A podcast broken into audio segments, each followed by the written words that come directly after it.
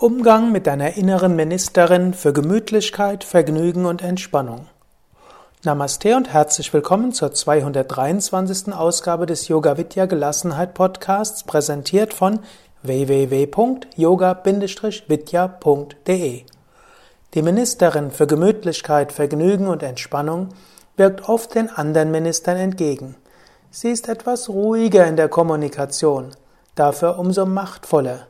Sie lässt die anderen gerne alles Mögliche überlegen und manifestiert sich dann als Faulheit. Sie wird auch als innerer Schweinehund bezeichnet.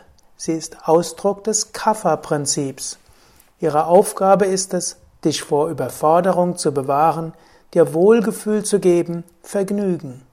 Sie hilft dir, am Bewährten festzuhalten.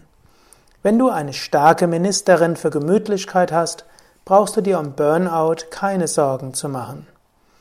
Wertschätze deine Ministerin für Gemütlichkeit. Finde einen geeigneten Namen für sie. Aber lasse sie auch nicht zur grauen Eminenz, zur heimlichen Tyrannin werden. Sonst kannst du krank werden wegen Bewegungsmangel und Fettleibigkeit und du kommst weder beruflich noch spirituell voran, weil du faul und träge dich ausruhst und nicht genügend tust. Erweise aber deiner Ministerin für Gemütlichkeit die Ehrerbietung, die sie verdient. Bis zum nächsten Mal werde dir bewusst, wann diese Gemütlichkeitsministerin aktiv wird. Werde dir bewusst, äh, wann sie etwas, wann sie dich beeinflusst.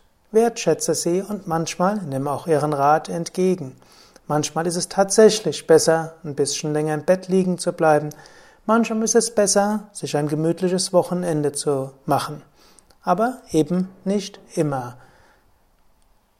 Ja, und überlege auch, wie stark ist diese Gemütlichkeitsministerin in dir und erkenne auch, sie ist in anderen auch und manchmal ist sie dort etwas stärker.